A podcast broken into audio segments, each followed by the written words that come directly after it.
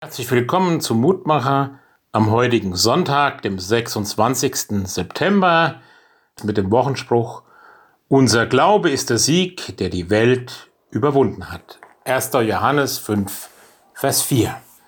Als Johannes diese Worte schreibt, tobt in den christlichen Gemeinden eine heftige Auseinandersetzung. Der Kreuzestod Jesu, seine Auferstehung und Himmelfahrt sind gut 60 Jahre her. Der Glaube an Jesus als den Herrn und Löser hat sich inzwischen überall im römischen Reich ausgebreitet. Immer mehr Menschen vertrauen dieser Botschaft.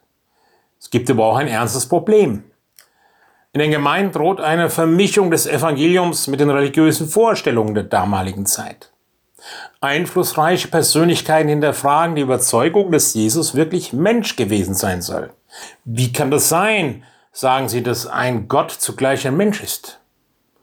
Johannes wehrt sich mit aller Kraft gegen diese Lehre. Nein, sagte Jesus, war ganz Mensch, er war ganz Gott. Ich kann das bezeugen, denn die Apostel und ich haben unser Leben mit Jesus geteilt. Wir sind Augenzeugen gewesen.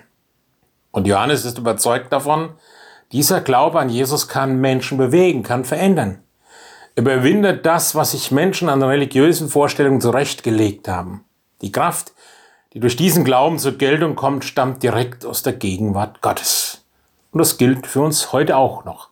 Wir können mit dieser Kraft rechnen, wie die Christen damals. Unser Glaube schenkt den Sieg, der die Welt überwunden hat. Und es steckt ja noch eine weitere Dimension dahinter. Worüber schenkt der Glaube den Sieg? Wir alle sind vergänglich. Und Martin Luther stellt treffend fest, Christus haben wir den Sieg über die Gewalt des Teufels, das ist der Tod, die Sünde, die Gottverlassenheit und ein schlechtes Gewissen, wodurch ja die Macht des Bösen über uns manchmal regiert. Wir sind davon nicht befreit, aber wir haben den Sieg darüber und darum können wir auch diese Welt überwinden. Es ist wie ein Lebensmotto, wie eine Fanfare, die im Hoch und Tief unseres Alltags wirken kann, dass die Kraft des Glaubens auch das Böse überwinden kann, das Falsche, die Gottesferne, und uns auch befreien kann von der Angst vor dem Tod, der Hoffnung auf Gottes Ewigkeit. Lieber Herrn Heiland, vergib uns, dass man uns manchmal nicht ansieht, dass wir zur Schar des Siegers gehören und dass sich dann andere gar nicht vorstellen können, dass unser Glaube ein Glaube ist, der Freude schenkt und Sieg bereitet.